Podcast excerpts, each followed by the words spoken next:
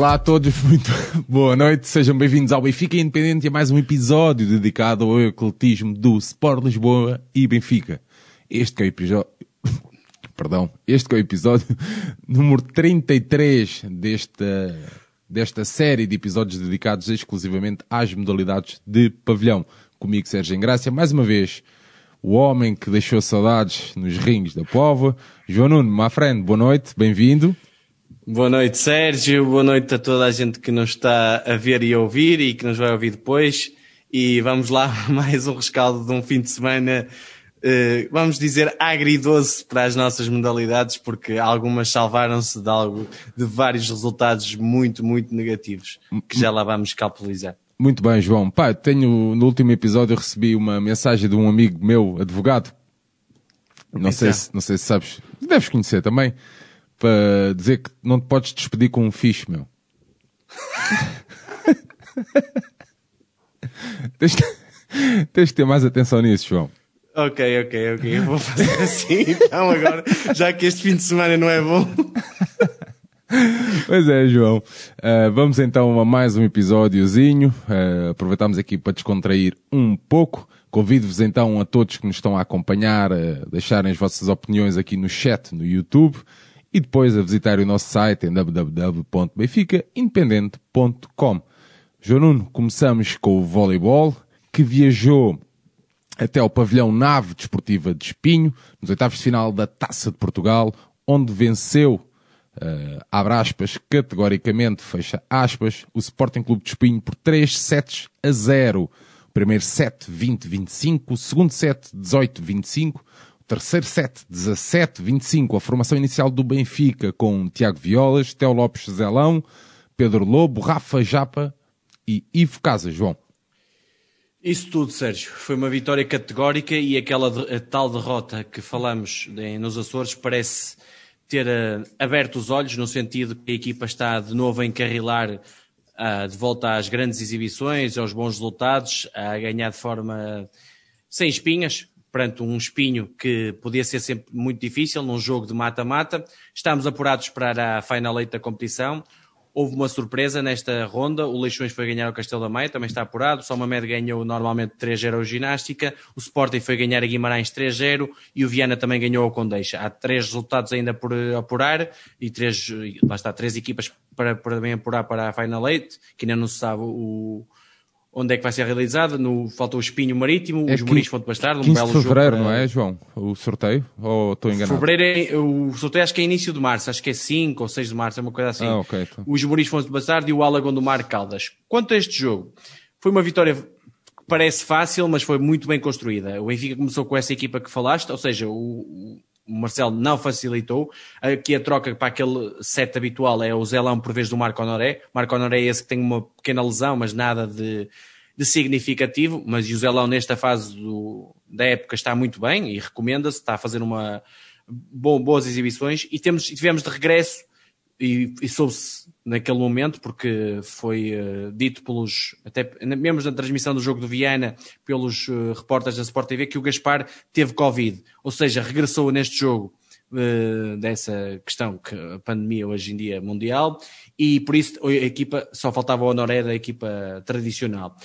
Foi um jogo onde o, o Espinho começou com a equipa também normal, com o Diniz Leão ao oposto, o Zé Pedro Monteiro na, na distribuição, João Simões e o Gabriel os dois da zona 4, o Simões mais receptor, o Gabriel mais atacante, e depois os dois centrais, o Sveti Canino e o Robinho, dois bons centrais, e o Fábio Januário, que para mim é o ponto mais fraco desta equipa, como o Libro, onde tem várias dificuldades na recepção.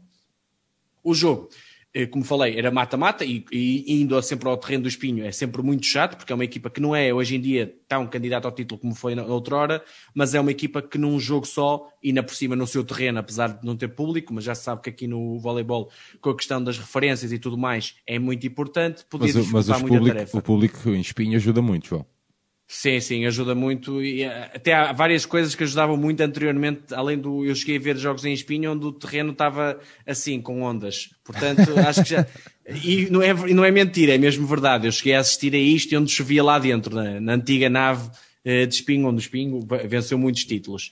E pronto, e o Benfica ia também muito daquela questão da derrota nos Açores e de volta uh, num jogo perigoso que podia ditar uma eliminação, uma potencial eliminação da Taça de Portugal, que é um dos grandes objetivos da época, e já sabemos que o Marcelo em Portugal até agora venceu tudo, portanto não podia facilitar. As duas equipas entraram com, com bem no jogo e o segredo, já se sabe, para bater este espinho é muito eh, no serviço, criar dificuldades à recepção, porque do outro lado existe muito pouca qualidade no ataque, apenas e só. O Diniz Leão é o grande oposto e, e, é muito solicitado por parte do ataque do Espinho. E o Benfica começou assim, desde cedo, principalmente com o grande jogador do jogo, para mim o MVP, o Japa, que teve em, em destaque em quase todas as ações do jogo. Serviu mesmo muito, muito bem, criou muitas dificuldades ao adversário, o que permitiu à equipa fazer vários blocos, concretizar também vários contra-ataques e, e, a eficácia foi muito alta, começando com uma vantagem logo de 4-8 e chegou aos 11-16. A partir daí pensava-se que o Benfica ia ganhar tranquilamente o set e não aconteceu isso no primeiro, porque o, o Espinho, muito daquela raça eh, vareira de, de, na defesa e criando algumas dificuldades também no serviço deles, principalmente através do, do tal Diniz Leão, mexeu com a nossa organização ofensiva. Nós tivemos ali alguns erros de ataque que não são habituais e o Espinho aproximou-se e chegou até o empate, creio que a 17.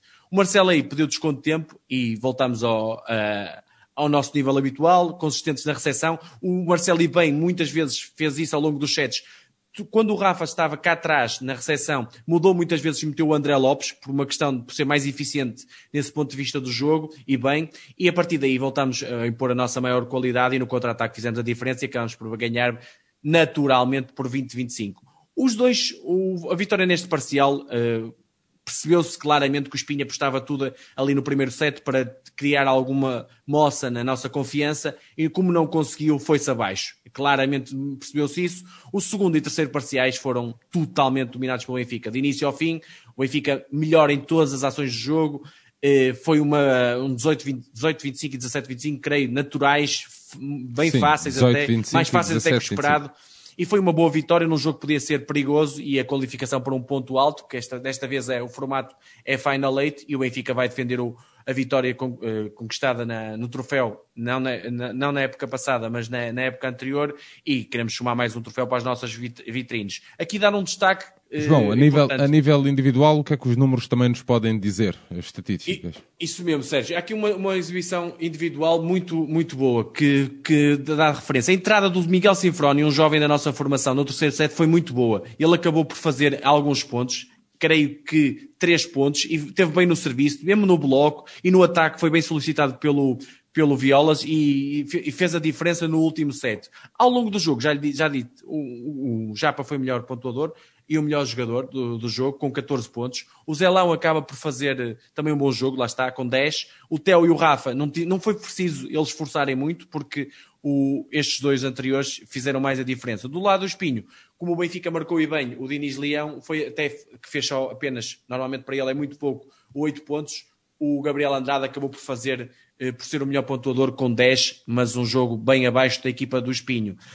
Eh, quanto à estatística mais coletiva do jogo, para se ver bem a diferença, o Benfica faz 23 pontos para 10 em, em pontos de contra-ataque, frente a este adversário. No serviço, os erros foram praticamente idênticos, 12-14. Nós fizemos mais pontos de serviço, eh, mais ases, 7-3, muito melhores na recepção, quase 70% para 50% do Espinho.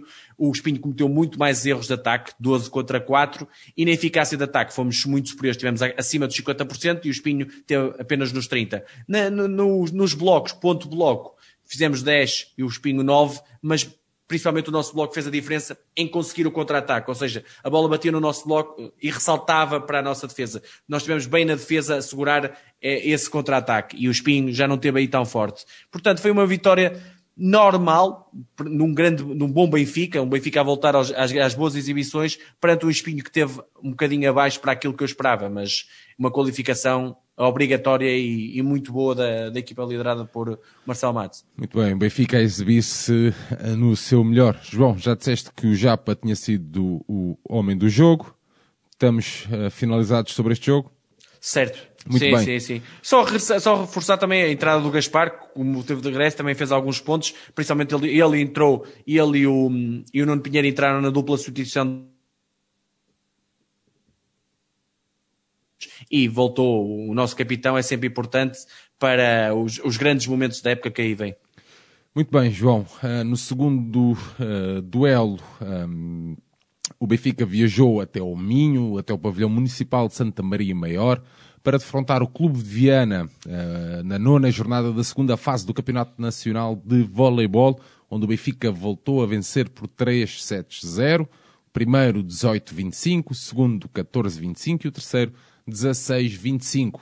Formação inicial do Benfica com o Nuno Pinheiro, o Gaspar, o André Lopes, o Japa, o Pedro Lobo, Zelão e o Ivo Casas.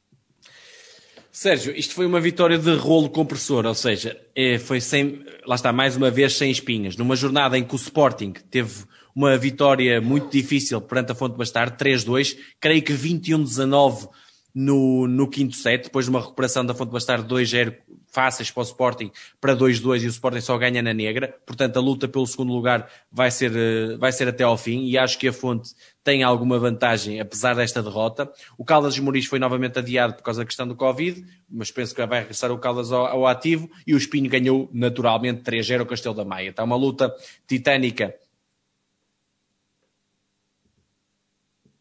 lidera com 24 pontos, e 9 jogos, o Fonte Bastardo 22 pontos e 9 jogos, o Sporting com 19 e 9 jogos e o Espinho com 18 pontos e 10, eh, com 18 pontos em 10 jogos, sendo que o Esmoriz está com 15 está, e 9 jogos. Está, está, eh, a luta entre Espinho e Esmoriz pelo, quinto lugar vai, pelo quarto lugar vai ser acesa e entre Fonte Bastardo e Sporting pelo segundo também, porque penso que amanhã o Benfica, se ganhando normalmente ao Sporting, o primeiro lugar não vai escapar. Quanto a este jogo do Viana, Sérgio, eh, o Marcelo optou por, já pensando um bocadinho também no derby e dar, dar tempo a todos os jogadores, o, optou por uma rotação. O Gaspar jogou eh, na, na posição do oposto, o Nuno Pinheiro voltou a ser o nosso distribuidor. O André Lopes uh, substituiu o Rafa na, na zona 4, o Japa também já jogou. O Peter e o Zerelão continuaram como centrais e o Ivo Casas. Ou seja, ali há três ou quatro jogadores que rodaram. O Honoré continuava de fora com a tal lesão. O Theo o Rafa e o Violas a descansar para o jogo de Sporting, que creio que serão titulares. Aqui também realce para a entrada do Afonso Guerreiro e do Sinfrónio na parte final do segundo set e também jogaram o terceiro, entraram muito bem.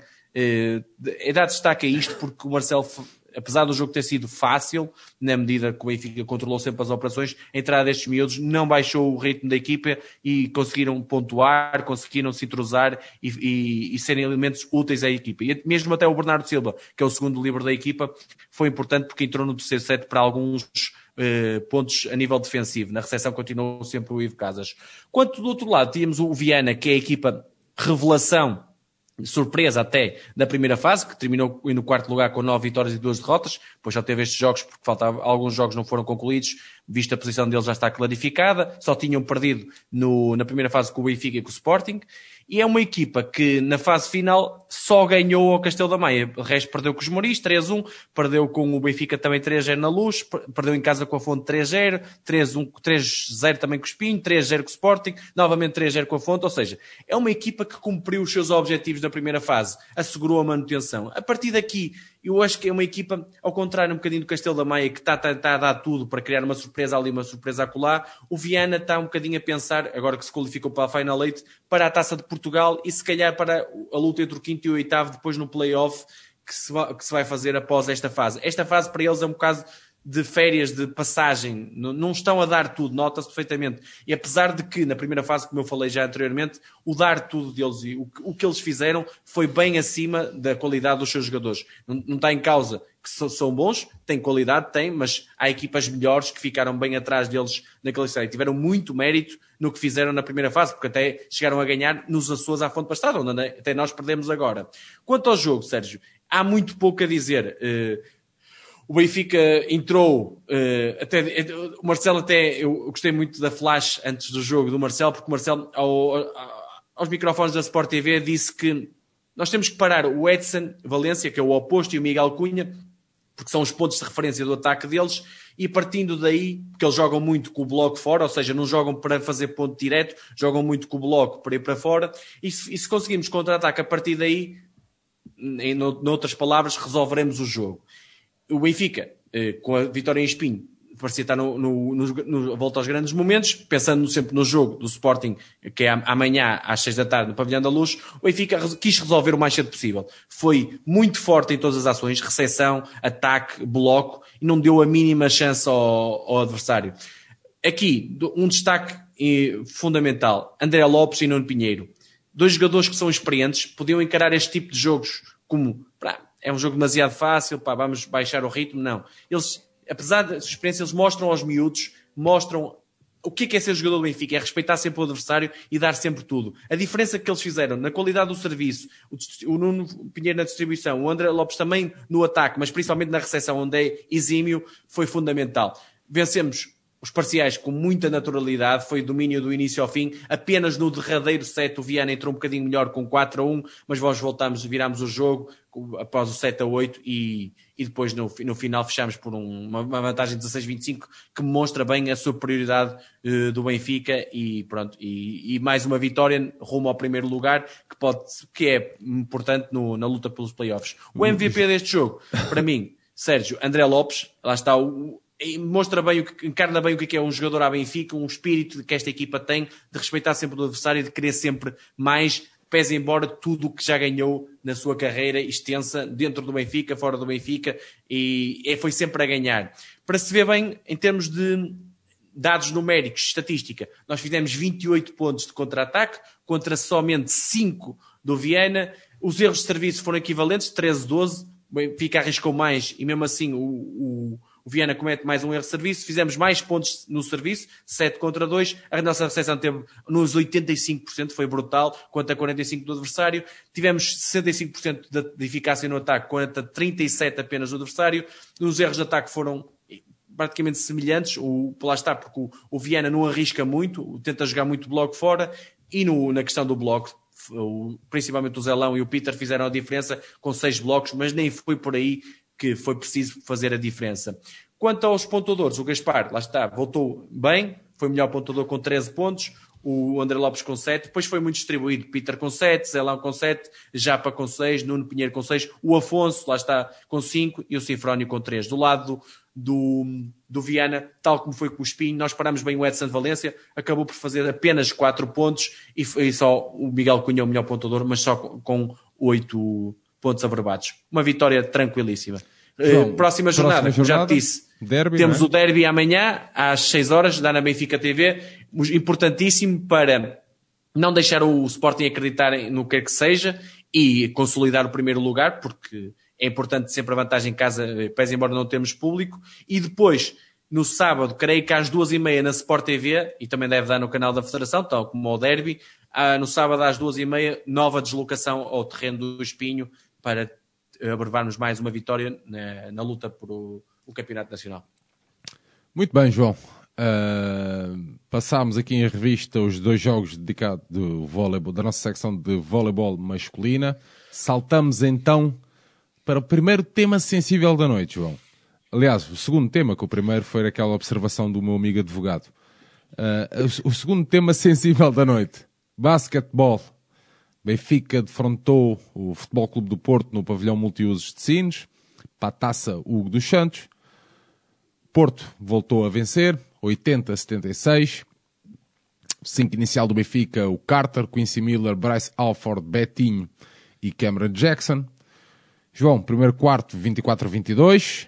Uh, segundo quarto, 41-34. Terceiro, 52-59. O jogo a terminar então 80-76. Quincy Miller faz 22 pontos. Carter, uh, Tweety Carter 19.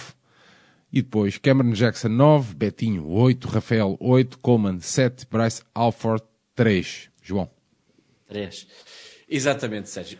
Um, terceiro jogo esta época contra o Porto, terceira derrota. Uh, não há coincidências, não é só um jogo mau eh, algo mais, e, e é, é, um bocadinho mais do mesmo do que se tem visto esta época.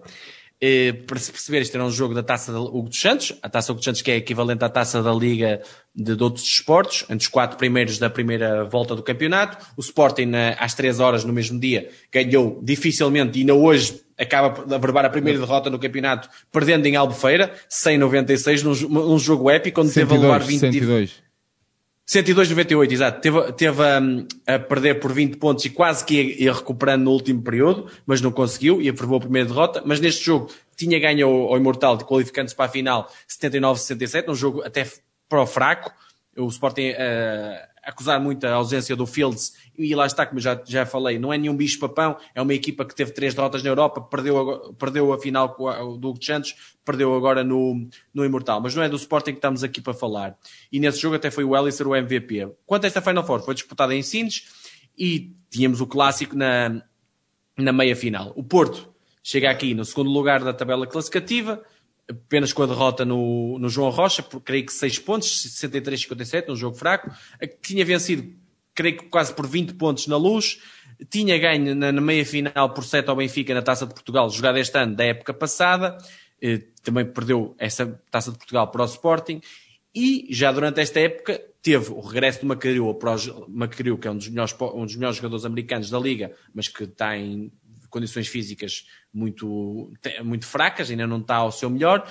E o Max Landis, que se lesiona contra o Oliveirense na grande exibição, se calhar, do Porto esta época, e foi substituído pelo Jalen Riley, que não, não é de perto nem de longe ao nível do Max Landis. É um bom jogador, mas não está ao nível. É a melhor defesa em números do campeonato, se bem que para mim o Sporting defende melhor, mas o Porto também defende bem, e, e lá está, por aí também ganhou a taça Hugo dos Santos e está a fazer o campeonato porque é assim mesmo, tem que se defender para se ganhar campeonatos. A frase não, não é minha e já tenho dito, mas é uma equipa em termos de ataque é, tem muito pouco talento ofensivo. Não é uma equipa que tu digas que estão, a qualidade vem, faz por si. É uma equipa bem trabalhada, que o Moncho apesar de eu não concordar com várias opções dele e ser um treinador que, que, já não está ao nível que já esteve, eh, não acompanhou muito a evolução do basquete, mas, mas trabalha bem as equipas, percebe-se o que é que se quer das equipas. E, e, tem feito um campeonato muito bom para as, muito bom dentro das expectativas, mas ganha luz, coisa que não era muito esperada, por exemplo, e tem ganho todos os outros jogos. O Benfica vinha das, das tais duas vitórias eh, boas, as últimas duas vitórias tinham sido convincentes, como falei, e pensava eu que íamos ter num jogo um, Benfica bom, mas não, voltou a ser o Benfica do costume nestes clássicos. Já, já perdeu em Albufeira e no Barreiro, mas em termos de clássicos temos perdido todos com Porto e Sporting. Tem sido assustador essa, isso. O, o, o jogo inicia-se com o Porto a aproveitar mais uma vez a nossa permissividade defensiva. Deixámos fazer N lançamentos abertos, até ao Francisco Amarante, que começa o jogo. O Francisco Amarante, que foi eh, do 5 inicial do, do, do Porto, um, um jogador completamente banal, que acaba por fazer, creio que, 8 pontos logo a abrir o jogo, com lançamentos abertos, e, e aos 3, 4 minutos já estávamos a perder por, por 12-4 e, e 15-9 ou 17-9. Foi assim uma coisa, logo, uma grande diferença. E o Benfica, como é que recuperou desses até chegar aos 24, 22, creio que foi o final do primeiro período? Sim, sim. Foi muito à base da qualidade individual. E de quem?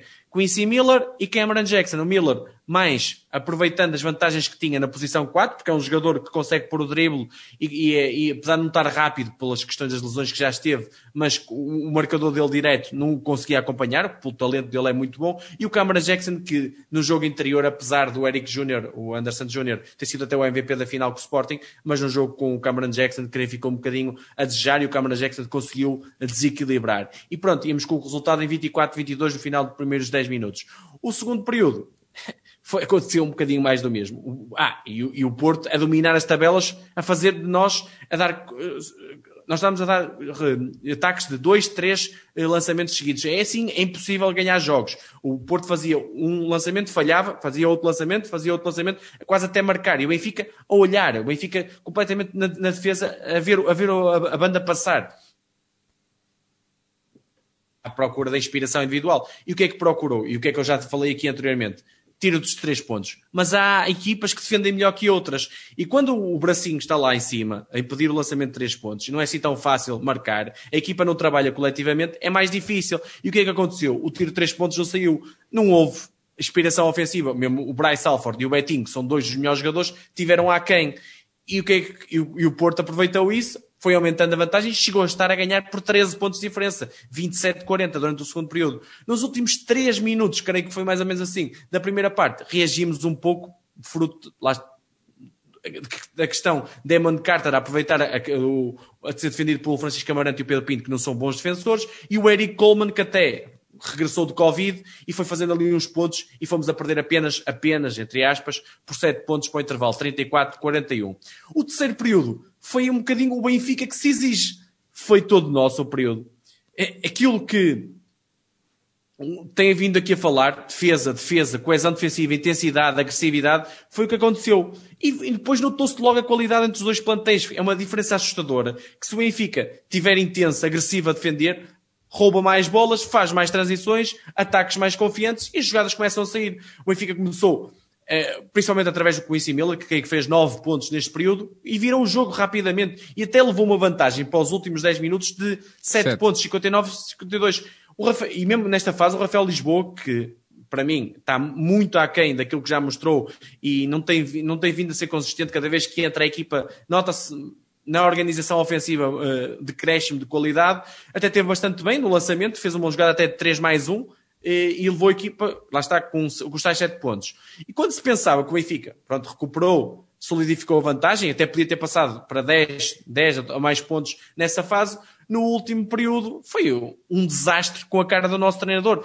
É inevitável falar dele porque é, é, é, só ver, a equipa não, não joga como equipa, não é um coletivo. Voltou o Benfica, que nada defende, sofremos 28 pontos, creio que no último período, que é uma coisa assustadora, de um Porto com pouco talento ofensivo, no último período, e um Porto que tu olhas para, para a equipa que estava a jogar, estava a jogar com o Miguel Queiroz, que é um jogador ofensivamente fraquíssimo. Sim, eh, último, jogadores o último, banais. O último período é 28-17. Pois, 28 pontos sofridos. e depois, no ataque, o que é que tu fazes? Baseias tudo novamente no, no, no fator individual. Betinho e o Alfred não tiveram cá, tiveram um jogo a quem? O Betinho até falhou várias bolas, vários layups fáceis de marcar. O Alfred, com alguns lançamentos abertos, não concretizou. E quando é assim, a equipa mais coletiva aproveitou as vantagens e, e, e lá está, coletivamente foi em busca. O que é que aconteceu? O Pedro Pinto, que foi o homem que fez a diferença no último período, como estava a ser defendido pelo Demon Carter, um jogador muito mais baixo que ele na posição de base, foi para jogo, jogo interior. Foram várias faltas, teve fez dois mais um, fez, teve vários lances livres e foi assim que o Porto recuperou, através de procurar vantagens. O Benfica ficou perdido completamente, um, uma nau sem, sem, sem o, o seu comandante, completamente, e, e, o Porto acaba por vencer com toda a justiça. O MVP do jogo até, apesar de não ser da equipa vencedora, eu acho que é o Quincy Miller, que é o jogador é, que faz... Foi o Quincy Miller, faz, sim.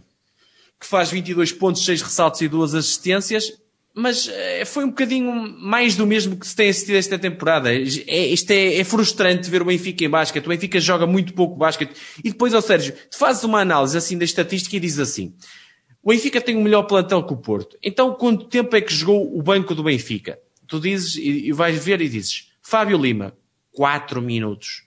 O Betinho não jogou bem e acabou por jogar 36. Onde é que está a lógica disto? Foi até arrebentar? Foi para dizer que o Betinho jogou o máximo e não deu mais? Tu, assim, uh, pá, o Bryce Alford não jogou bem, deve ter mais, mais minutos, ou o Tomás Barroso, que é um lançador como ele. Bryce Alford, 30 minutos. Tomás Barroso, 10 minutos. Pá, isto não tem, não tem lógica. Mesmo a, mesmo a questão do Arnett, que teve 6 minutos, não, não, faz, não tem lógica uh, uh, o momento em que é lançado, o momento em que sai, não, não, não tem sentido nenhuma a gestão da, da, que é feita da equipa. Vais ao, o, o Coleman entrou bem, mas depois saiu logo.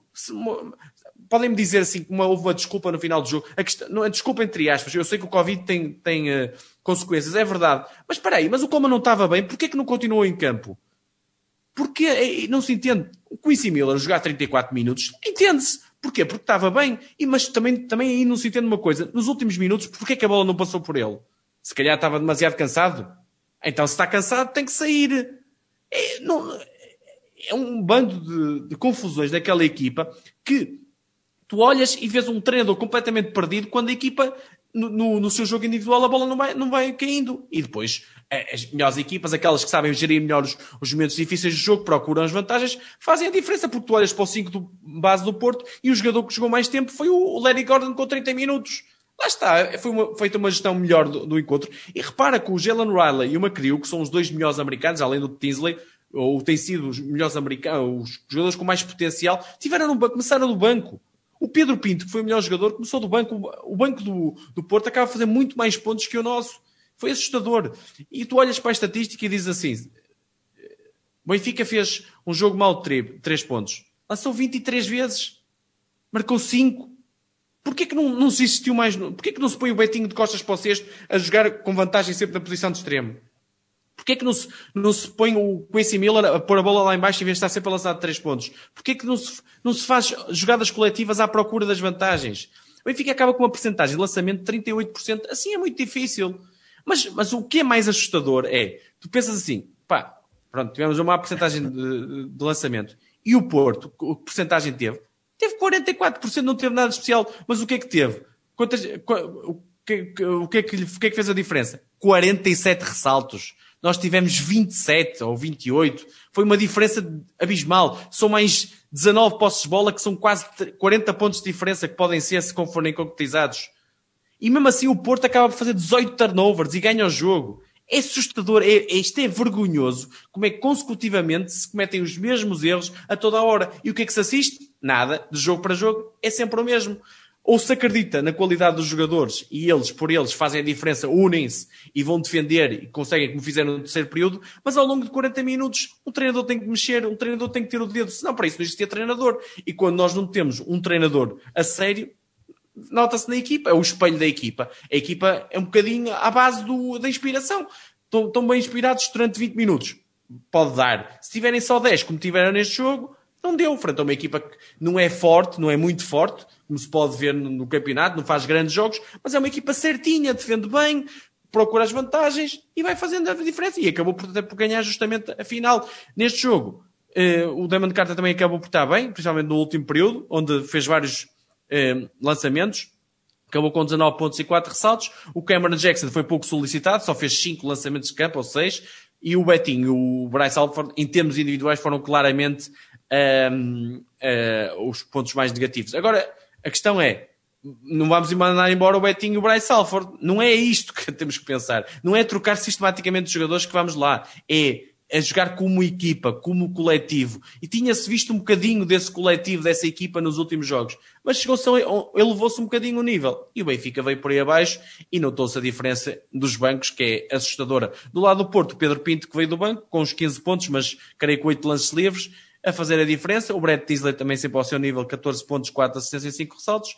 E o Eric Anderson, bem no jogo anterior, tal como na final, 14 pontos, 13 ressaltos, um duplo-duplo importante. Mesmo o Francisco Amarante, com 11 pontos, foi um elemento importante. Na final, Sérgio, o Porto acaba por ganhar justamente ao, ao Sporting, porque o Sporting teve uma, uma vantagem grande, teve 23 no primeiro período, teve escolha a ganhar por estar a ganhar por 16 a meio do segundo, mas quando a, a rotação eh, foi feita pelo Luís Magalhães, o Sporting quebrou. E aqui só uma pequena nota. O Michael Downs, desde que entrou no Sporting, eu sei que teve três derrotas europeias, mas já perdeu a taça Hugo dos Santos e já perdeu. Eu sei que tinha, não tinha o Fields, eu sei disso, e não tinha. Mas o Michael Downs não tem feito nenhuma diferença. O Michael Downs é um elemento, pode ser perturbador, que tal como falei aqui, quando tivemos hum. o Derby Atlético, numa equipa. Ah. É, um é um jogador que quer muita bola e naquele sistema de Luís Magalhães todos têm que saber o seu papel. E o Michael Downs às vezes não sabe o seu e estando a jogar fora da sua posição, normalmente a posição 4, ainda pior é. E na final, um elemento eh, que, que complicou a tarefa foi o Travante ao falhar dois lances livres decisivos numa altura muito importante do jogo e, um, ehm, e o Porto acabou por ganhar justamente a, a Taça dos Santos. O que fica, esta, é, nesta época... O que fica é que o Benfica perdeu mais um objetivo. Sim, mais um. Eh, já são vários objetivos. Isto é o primeiro lugar da, da, primeira fase, mesmo com a derrota hoje do Sporting. Não, não acredito que o, que o, Benfica chegue lá. A Taça de Portugal já foi. O, a Taça Hugo Santos já foi. Vamos ver o campeonato e a Taça Hugo Santos. Eu continuo a dizer, o, a melhor, o melhor conjunto de jogadores em Portugal chama-se Sport Lisboa Benfica. Agora, forma uma equipa? Não. Não tem treinador? Não. Vamos ver se isso dá para ganhar.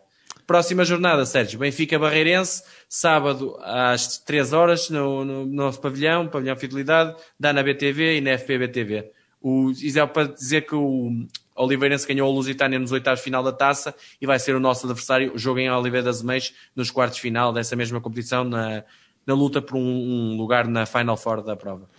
Muito bem, João. Fechamos então assim o basquetebol. Uh, tenho aqui uma pergunta do Gonçalo Mendes. João, achas que devíamos ter o DJ Fenner debaixo do olho? É, é, um, é, é, o que eu te digo. O problema do Benfica, se fosse jogadores, era muito fácil de resolver, porque nós temos mais dinheiro no basquete, então temos muito mais dinheiro que os outros. O DJ Fener é um bom jogador, é um bom lançador, ainda hoje provou, fez uma primeira parte fantástica, mas uma segunda onde cometeu vários erros, lá está, também joga prático, creio que hoje jogou 39 minutos. É um bom jogador, mas o Bryce Salford é um bom jogador, o Demond Carter é um bom jogador, o Betinho é um grande jogador, o Quincy Miller é um grande jogador, o Cameron Jackson é um bom jogador, não é problema por aí percebo isso, acho que é um jogador a ter em conta, é, mas não é por aí que o Benfica, não é trocando jogadores sistematicamente que o Benfica vai voltar aos títulos e vai voltar a ser dominador nesta modalidade. Muito bem, João. Saltamos então até Tomar, onde o Benfica foi defrontar o Sporting Clube Tomar em Hockey Patins, na 18ª jornada do Campeonato Nacional. Um encontro onde o Benfica perdeu por 5 bolas a 2 Cinco inicial do Benfica, com Pedro Henriques, Walter Neves, Diogo Rafael, Nicolia e Ordonhas. Um jogo que ao intervalo estava 1-0 favorável ao Sporting Clube de Tomar. João, mais uma derrota em Hockey Patins. Se no basquete é mais do mesmo, Sérgio, esta para mim foi humilhante mesmo. Esta foi, roçou mesmo a humilhação. Foi inacreditável. Uh, mesmo sabendo da dificuldade que é jogar no terreno do Tomar, o Benfica após a vitória no João Rocha e ter voltado a acreditar, mas seriamente na luta pelo primeiro lugar, tem aqui uma derrota inacreditável. Estamos, uh, creio que em terceiro ou quarto lugar nesta fase, uh, estamos a um diferença eh, gigante do Porto. Muito dificilmente chegaremos lá, mesmo do Barcelos que lidera. O Porto ganhou nesta jornada ao Barcelos 8-6, num bom jogo de hockey patins, mais uma vez também com algumas decisões arbitrais complicadas. O Sport teve o jogo adiado. O São Joanense, um, Oliveirense também foi adiado uh, pela questão do, do Covid da, da, do São Joanense. O Benfica está a 10 pontos do Porto, com, menos, com não, 9 pontos do Porto, com menos um jogo, ou seja, pode ficar a 6 pontos. Está atrás do Sporting com mais um jogo. E mesmo o Oliveirense tem menos dois jogos que o Benfica e está a 2 pontos. Ou seja, esta vitória, esta derrota uh, copiosa complicou muito a vida do Benfica e vai ser difícil, uh, mesmo com o calendário fácil que o Benfica tem ao final, até ao final da época, fácil no sentido, ok, patins, os jogos, todos os jogos são difíceis, mas não tem aquela a deslocação, se calhar mais complicada era esta. Mas com esta derrota, dificilmente chegará ao primeiro e vamos ver se chegará a um segundo ou um terceiro. Eh, e isto pode ter implicações sérias no playoff. Alejandro Domingues optou pelo 5 habitual, o 5 lhe dá mais garantias, o 5 já muito bem trabalhado, Pedro Henriques, Walter e Diogo atrás, Nicolia como o elemento mais desequilibrador, resta saber se ofensivamente, se defensivamente também não desequilibra para os nossos pecados, para mal dos nossos pecados, e Lucas Ordanhês como nosso goleador. Primeira decisão errada, na minha opinião, Sérgio Aragonês de fora, não entendo. Já se deixou Edu Lamas de fora em Ribadave, deu no resultado em que deu. As pessoas perguntam, mas Sérgio Aragonês faz assim tanta diferença? Não, mas é, mas é melhor jogador que o Gonçalo Pinto, é melhor jogador que o Vieirinha e é melhor jogador que o Danilo Rampulha. Portanto, se é melhor jogador que estes três, tem que estar na rotação e tem que ser, ao lado de Edu Lamas, um dos primeiros elementos a entrar na rotação. Não se entende. Do lado do, do Tomar, tínhamos, começou o 5, o Francisco Veludo, um bom guarda-redes, um excelente guarda-redes uh, português. O Pedro Martins e o Filipe Almeida na, na, questão defensiva, o Xanoca como elemento mais equilibrador e o Ivo Silva como avançado. Tem também umas boas opções, o angolano o Neri, o Ruben Souza e o Hernani Diniz. O Lomba creio que não entrou e o, o Lucas Santos está emprestado por nós, acabou por nos jogar. É uma equipa liderada pelo Nuno Lopes, que subiu e está na primeira divisão, ficou primeiro na liguilha. Tinha como objetivo, e tem, e já está praticamente assegurado, a manutenção. Até começou com uma derrota em Valongo. Depois chamou um empate em casa com a São Janense, ou seja, não começou da melhor maneira. Mas depois encarrilou ali cinco vitórias seguidas em seis jogos, apenas perdendo na luz. Venceu Uh, Oliveirense em casa, 5-2, lá está, um aviso ao Benfica. Uh, teve jogos muito bons, ganhou em Turquel uh, e ganhou 8-3 ao Famalicense em casa. Depois teve um ciclo mais complicado, perdeu em 7-3 em Barcelos, empatou, mais outra vez ao Benfica, para este jogo, 4-4 em casa com o Porto, num jogo que marcou mesmo à, à beirinha, empatou 3-3 em Viana, perdeu em casa com o Sporting 4-1 e ganhou 4-3 ao Ribadave. Na taça 1947, venceram o de Viana e na, e, na, e na, meia final enfrentaram o Sporting numa meia final muito dura em que o Sporting só ganhou 5-3 eh, na fase final do jogo. Eh, depois, eh, em 2021, é uma equipa que só tem vitórias. Está num ciclo muito bom. Ganhou 3-1 ao Valongo, sempre difícil. ganhou 5-2 em São João da Madeira, num terreno onde nós perdemos pontos, e o Sporting também, ganhou, e ganhou, tinha ganho na última quarta-feira 4-3 ao Tigres, num jogo muito complicado, mas saiu-se com a, com a vitória. Estou num sexto lugar, um bom, um bom sexto lugar, com 8 vitórias, 3 empates e 5 derrotas. Já tenho uma vantagem eh, de, creio que, 9 pontos sobre o nono classificado, ou seja, praticamente 7 que estarão no play-off. E o Benfica chegava aqui com a tal vitória no derby, o jogo Ribadava adiado. Eu sei que o Benfica teve 14 dias, ou pronto, duas semanas sem jogar, mas isto não era motivo nenhum para esta exibição. E tinha aqui, como já tinha antevisto isto, uma das grandes deslocações mais complicadas, onde o Porto, tal como falei, empatou e o Oliveirense até perdeu com o estrondo. O jogo começou equilibrado, o Benfica assumiu o, a bola, como tinha que ser, era a equipa que tinha a obrigação de ganhar, mas tinha, teve um jogo ofensivamente sem ideias completamente. Eh, ou saía estávamos à espera muito do rasgo individual, pouco coletivo, e muito a acreditar no Lucas e no Nicolia, e não, não saiu nada. O, Tomar é uma equipa que se defende bem naquele bloco deles, defendeu muito bem. Há ali um momento no início do jogo que apareceu-me que é um penalti por marcar, um, o Lucas tenta fazer uma fita por baixo das pernas do adversário e o adversário mete o patinho, mas isso não é motivo em 50 minutos para se falar de arbitragem. O, o Tomar, do ponto de vista ofensivo, saía com critério, mas não foi criando perigo. O Benfica até controlou bem em termos defensivos a primeira fase do jogo. O jogo até estava muito pouco interessante, aqueles jogos que percebias até que a primeira equipa a marcar podia ter uma boa vantagem. Poucas faltas, aos 10 minutos eu lembro-me de estar a dizer que tinha uma, duas faltas cada equipa, e a passagem do minuto 15, 16, acontece o primeiro golo. O Ruben de Souza eh, tenta jogar na área no Filipe Almeida, a bola desvia, o Pedro Henriques defende, e depois ali toca no Walter e alto ao golo. E é, é muito azar, é, mas eh, o Tomar fica na frente e o Benfica tinha que arriscar mais, claro que sim. Mas o que é que se seguiu?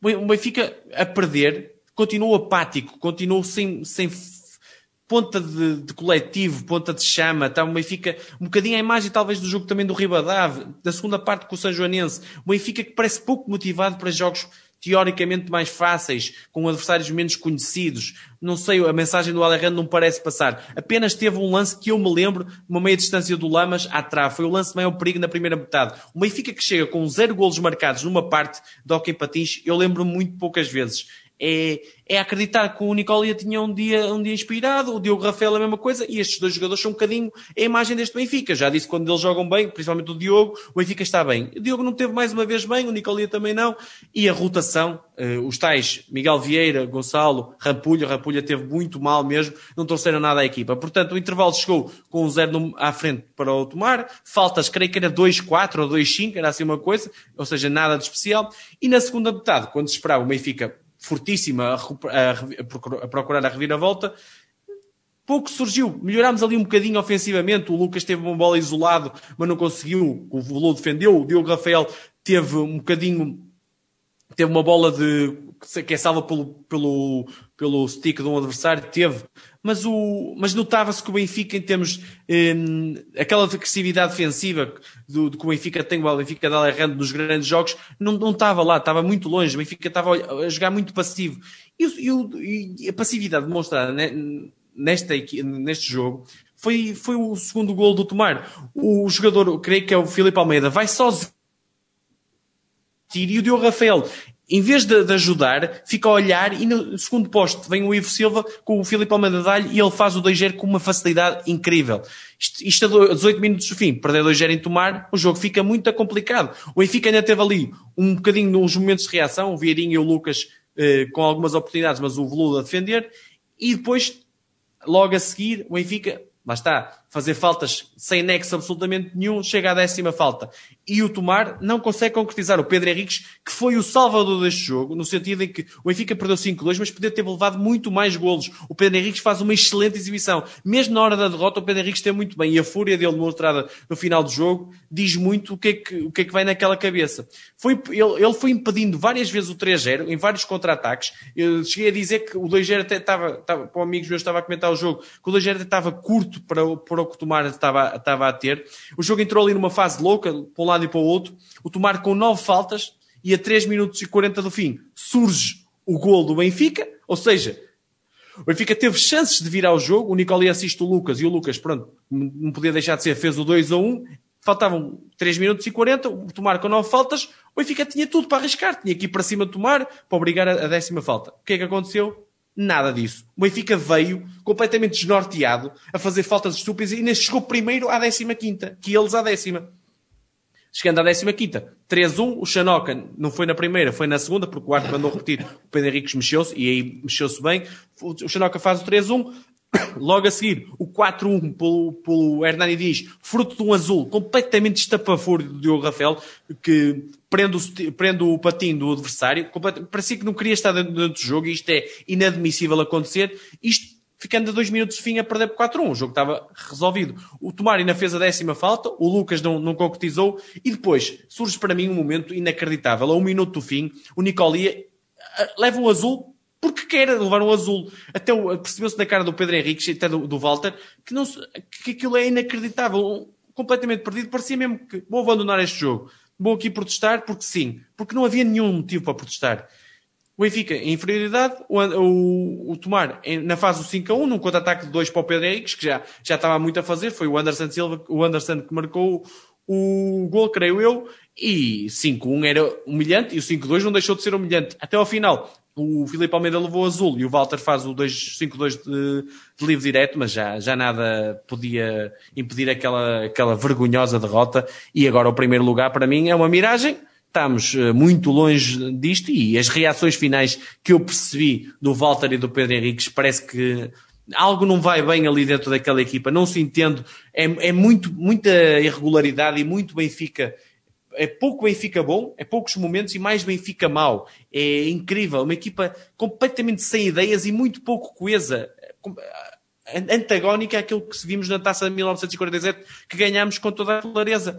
Pá, é, foi, muito, foi uma desilusão total, não esperava, e o Alejandro, obviamente, tem muitas culpas no cartório, porque não, não está a passar a mensagem correta, não está a saber interpretar estes jogos, e, e os jogadores não estão, a, não estão a, a, olhar para estes jogos como finais para lutar pelo primeiro lugar. Parece que para ficar em primeiro ou ficar em quinto é igual para eles. Espero que tenham a resposta no playoff e deem uma chapada. Eu adoro levar essas chapadas, que o Benfica consiga nos playoffs, eu sei que vai jogar contra as melhores equipas e aí temos visto um bom Benfica, pá, mas nem sempre dá. Isto não é, não é, não é assim tão fácil como parece contra as grandes equipas e, portanto, acho, acho que esta derrota foi marcante mesmo. Eu, foi mesmo uma coisa assustadora. Algum destaque na nossa equipa, João? Positivo, claro. Uh, pá, destaque, sincera, destaque individual, Pedro Henriques, claro. por muito que pareça incrível, nós perdemos 5-2 e o destaque da equipa é o Pedro Henriques, porque, sinceramente, olhando com uma visão imparcial para, para a coisa, o resultado justo era um 8-3 para, para o Tomar. Muito bem, João. Está muito mais difícil. Quais são os próximos desafios do Benfica? Agora o próximo jogo é com a São Joanense em casa, sábado às 19 horas. O jogo deve dar na Benfica TV, na, na luz. E pá, é, agora é ganhar os jogos todos até ao final e esperar a ver a posição que vamos ficar. Sendo que dificilmente chegaremos ao topo da tabela. Mas pronto, pode, como vai haver ainda um Porto Sporting, um Porto Oliveirense, um Oliveirense Porto e o Barcelos Sporting, um Sporting Barcelos, creio eu ainda, eh, vão haver os jogos entre eles e vamos ver. O Benfica só tem um jogo com o Oliveirense em casa e com o Barcelos em casa, onde tem obrigatoriamente de ganhar e depois veremos a classificação em que teremos. Mas muito tem que, tem que, a equipa tem que parar com esta irregularidade porque isto não, não, não pode acontecer. João, há quantos anos é que não perdíamos em tomar, sabes? Pá, desde 1995, uma coisa assim, não é? Muito bem, está aqui o Jorge Completa, estava a perguntar uh, há quantos anos? 20? Eu acho uh, que era. Tem, tens aqui uma pergunta, uma, uma, uma pergunta, não, uma, uma, um comentário do Nuno Pereira. Uh, há dois anos que andamos nisto, ganhamos um jogo importante e logo a seguir vamos perder a Tomar, a Braga, etc. João, Pare... é um, está. É um bocadinho Parece isso, não é?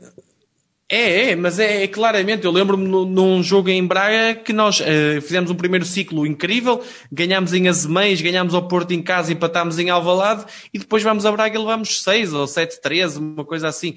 É, mas isto é assim, os jogadores têm que, têm que ser colocado na cabeça dos jogadores. Obviamente que os jogadores têm culpa, todos têm culpa neste caso, de, de cima até baixo da pirâmide, mas os jogadores têm, têm que têm de passar a mensagem que este jogo, o, o jogo com o Braga, ou seja, o jogo com o Ribadave, ou o jogo com o Tomar, é tão importante como o jogo com o Sporting. Obviamente, o Sporting é mais difícil. É, mas tu tens que tens de estar o teu máximo para ganhares ao Tomar, porque o Tomar já tinha avisado o Porto, já tinha feito perder, empatar o Porto, perder a Oliveirense, e tu sabias que aquele jogo era difícil, e não entraste com atitude, não entraste com, com aquela firmeza de quem vem de uma vitória no João Rocha e que está a virar o, o campeonato ao contrário, no sentido, toda a gente já ninguém acreditava no Benfica, passaram a acreditar no Benfica e depois mais uma, uma machadada que não se admite. E desta forma, tu até podias perder o jogo. João, podemos estar, tudo, podemos, falhando muitas bolas, não fizeste nada. Podemos falar em fins de ciclo ou não faz sentido?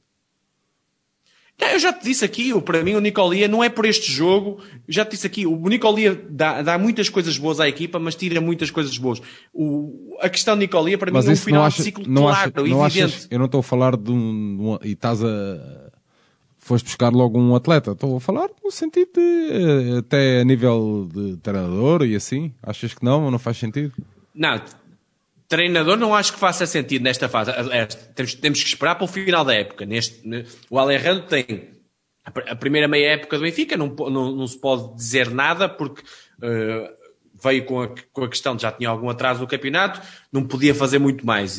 Agora, época passada ia na frente quando há a paragem do Covid e é muito bem lançado para conquistar o título. Não se sabe o que, é aconteceu. Pá, ele não tem culpa aí, nem ninguém tem culpa, não é? Uh, o, o, campeonato foi parado. Agora, esta época, Mas está tivesse, a ter muitas culpas no cartório. Se tivesses que fazer um, uma comparação, que nunca é justa, eu sei, bem sei disso. Sim.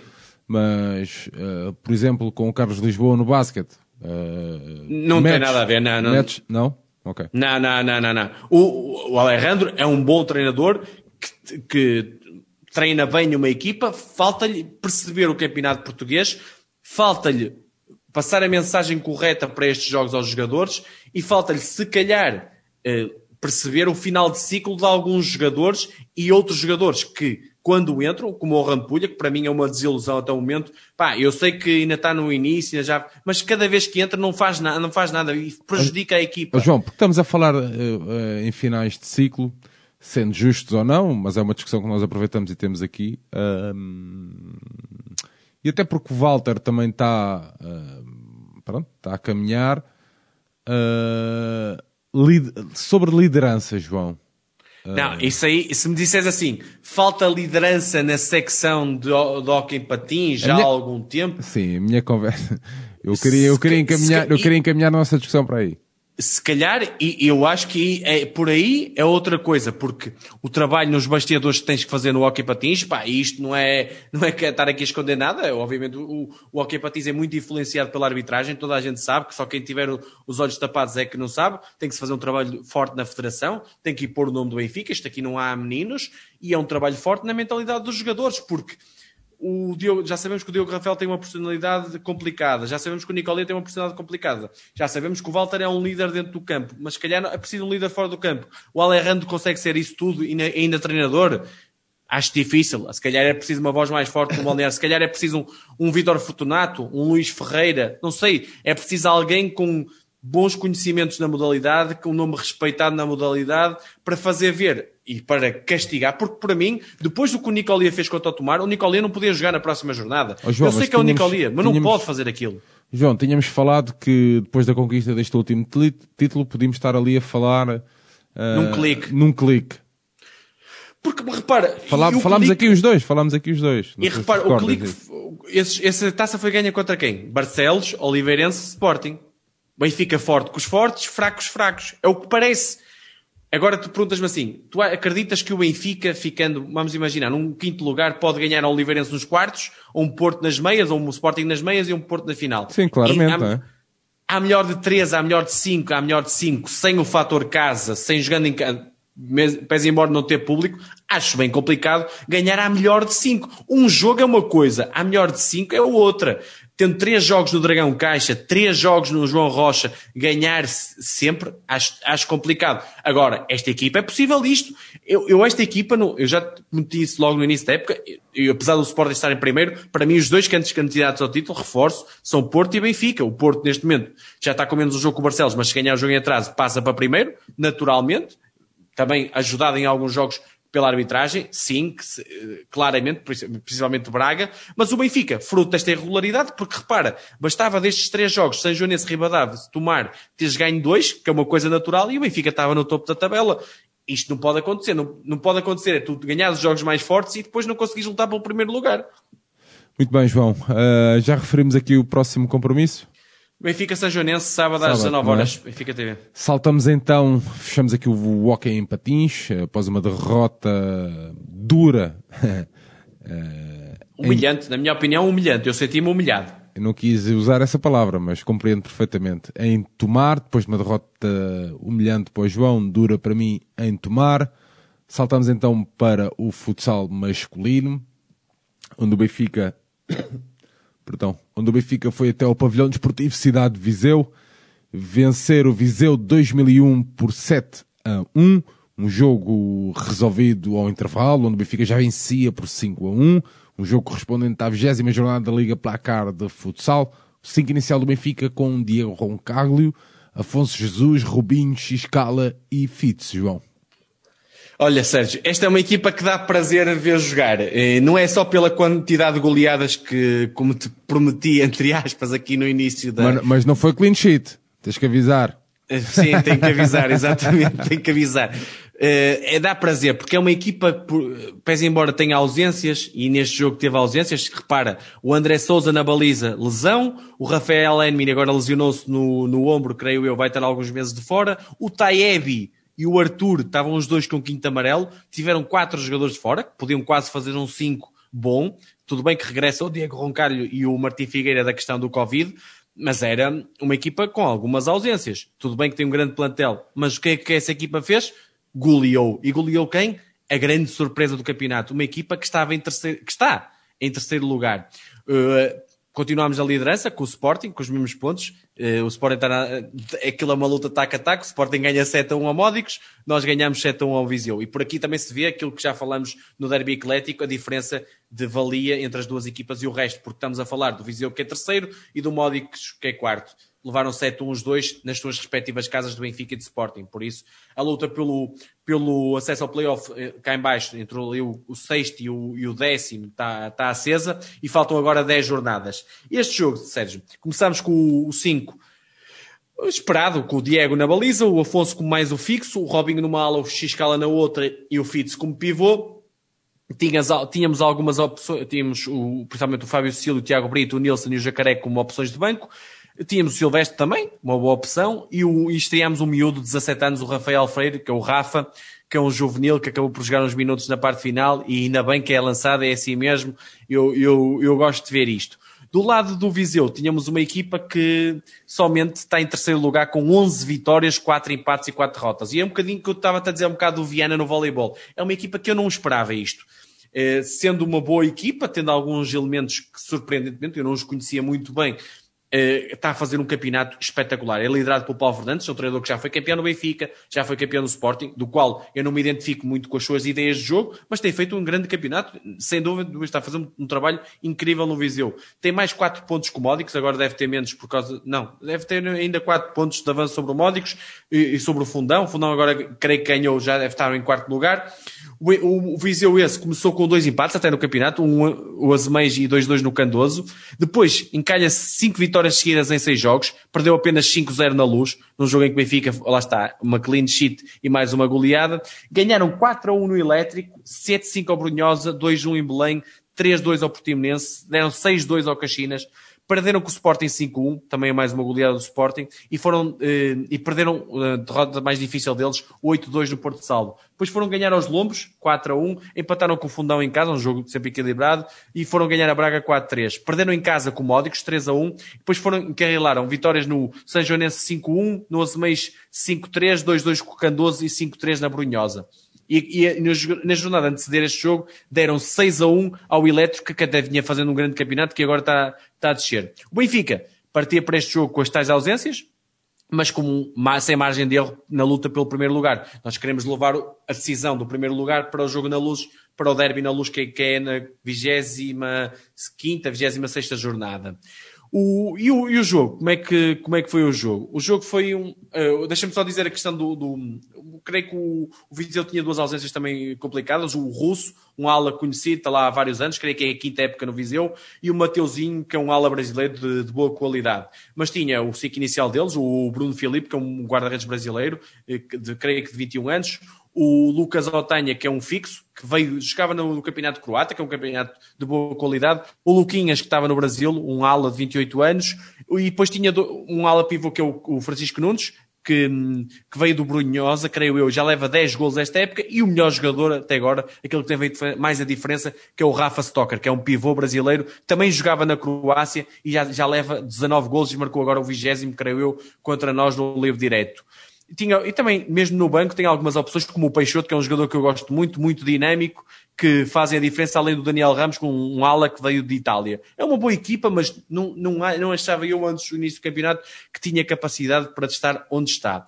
O jogo, propriamente dito, o Viseu entrou até razoavelmente bem no jogo, com o Rafa Stocker a ter a primeira oportunidade, logo no minuto inicial, que o Diego respondeu com uma excelente defesa, mas a partir daí o Benfica assumiu a liderança do jogo e começou-se a aproximar com perigo da baliza contrária. Chegas aos dois minutos e meio e bola parada, Afonso, lateral do Afonso, o Xcala e o, e o Fitz fizeram uma troca com bloqueio, o Xcala fica sozinho, porque o Viseu já, já tinha percebido isso em alguns jogos, o Viseu eh, tem algumas leituras fracas a nível defensivo, o Xcala aparece sozinho e faz o 1-0. O Benfica continua por cima, naquela pressão já tradicional desta equipa, sempre em cima do, da, do adversário na saída de bola, começa a fazer as primeiras rotações e o Jacaré entra e, e, faz uma Jacaré. Eu também te falei no início da época que achava que esta época o Jacaré chegava à seleção brasileira e se calhar eh, não estou muito longe disso. O Jacaré está fazendo uma época. O André está aqui a dizer que é, para, Tal, mim, para mim é, é a maior surpresa no futsal pela positiva é o Jacaré. Ele do Afonso já esperava jogar muito e bem, mas o Jacaré deu um salto qualitativo muito bom.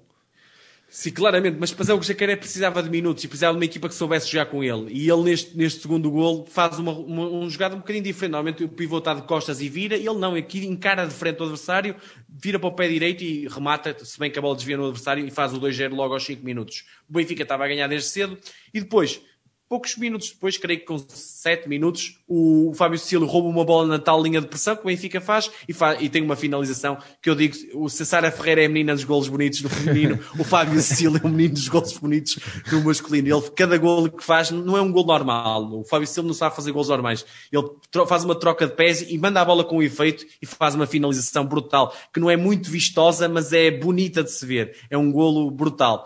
3-0 aos 7 minutos e o jogo estava praticamente feito, mesmo assim. O Benfica, se bem que temos o aviso sempre de Braga, mas o Benfica controlou muito bem, eh, não, não criou, não, não, não, deixou o adversário criar muitas oportunidades, apesar do Viseu querer jogar em campo todo e ter qualidade na saída de bola, quis jogar, não, não quis só apenas defender, e o Benfica conseguiu parar todas as ações do Viseu e foi, foi criando até várias chances para aumentar a, a, a vantagem. O Afonso, lembro de uma, uma, do Afonso ao posto, e o aspecto negativo, o único aspecto que já vem sendo desta época do Benfica, são algumas faltas sem necessidade que o Benfica faz. Às vezes usar demasiado o braço no pivô, Taebi e, e Jacaré neste jogo, por exemplo, Taebi não neste jogo, mas o Jacaré neste jogo. Algumas faltas com o jogador de costas que sem perigo fazem falta e o Benfica, fruto disso, chegou à quinta falta demasiado cedo. E por isso, a passagem ali do minuto 13, 14, acabou por fazer a sexta falta, que o Xcala faz, e foi justa, e o Rafa Stocker, como te falei, reduziu a desvantagem fez o 3 a 1 um, ehm, do, do livro de 10 metros e não deu hipótese ao Diego.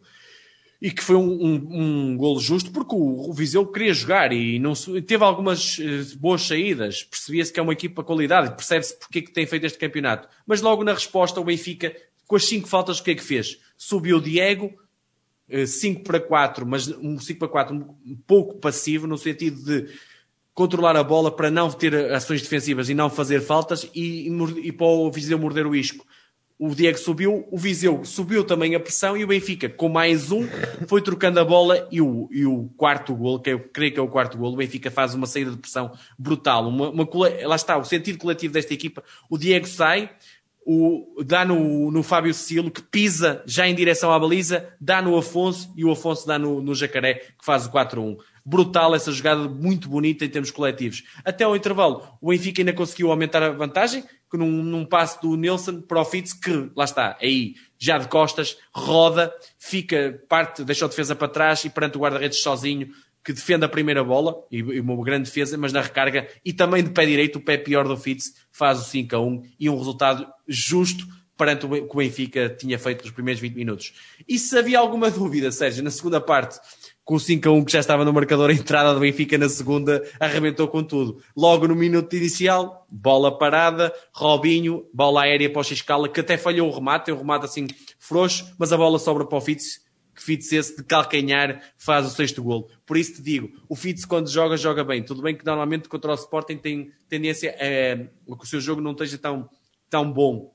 Mas é muito difícil para o Joel, quando tem os seis estrangeiros, ter que escolher cinco para cada jogo. É uma, é uma boa, boa dúvida, boa, eh, uma boa dificuldade, mas é percebo que olhar para, o, para a equipa que ter que deixar alguém de fora vai, eh, custa. Mas envolvidos poucos segundos do 6 a 1, canto novamente do, do Afonso, neste, de, de, neste caso, bola aérea agora para o Robinho, o Robinho mandou um remate e, e mete um saco 7 a 1 e o jogo fica ali resolvido. Até o final, o Benfica controlou sempre as operações e até podia ter aumentado a vantagem em algumas ocasiões. O Viseu tentou o 5 para 4, primeiro mais passivo com o guarda-redes e depois tirou mesmo o guarda-redes e meteu um jogador de campo como guarda-redes, mas nunca criou grandes ocasiões. Lembro-me apenas uma grande defesa do Diego. Por isso, bela vitória num terreno complicado, numa saída diante da equipa surpresa do campeonato e que era até, eh, creio que o Mário Silva falou nisso, que era a quarta melhor defesa e o quarto melhor ataque do campeonato, e o Benfica teve muito, muito bem, e agora continua a luta taco a taco com o Sporting. João, uh, está aqui o Zé Farinha a dizer que para ele o Arthur é o melhor reforço do, do Benfica no futsal, que é um grande jogador, e para ele também é, o futsal é, é para ele a grande surpresa, apesar de não ser muito apreciador da, das competências do Joel, mas parabéns a ele e à equipa. Tem, ele tem aqui uma pergunta, se achas, não achas estranho o Nilson não ir à seleção? É, é assim, percebo, depende do, do, adversário. O Nilson é um jogador de marcação, não é um jogador de saída. Por exemplo, nós jogamos contra, eh, agora já nem sei quem era o adversário, Polónia, Polónia, exatamente, Polónia. Tem jogadores físicos, tem. Mas o Afonso dava conta do recado na antecipação. Tens o João Matos na seleção, não é um grande jogador, não. Mas, pá, tem feito melhor campanha com o Nilson. O Nilson é um jogador de marcação. Se tiveres um pivô eh, muito forte, num para um, que bem de costas para a baliza, tens que meter o Nilson. Aí a opção faz mais sentido. Mas não vejo muito, não vejo mal ele não ir à seleção. Percebo a opção do, do selecionador Jorge Brás. Muito bem, João. Próximo compromisso? Próximo compromisso é amanhã, eh, recepção ao Mourinhosa, uma das equipas que está na parte de baixa da tabela. Temos que ganhar obrigatoriamente e acredito que vai ser mais uma boa exibição com mais uma goleada e espero que mais uma clean sheet. Às 8h30 na luz. A seguir ao voleibol, temos um bom menu amanhã, 18 horas voleibol, 20 e 30 futsal, para mais uma quarta-feira à Benfica. Era uma no boa noite fim... passada na luz, não era, João? É, ias, nem, nem ias comer um preguezinho ao terceiro anel e pronto.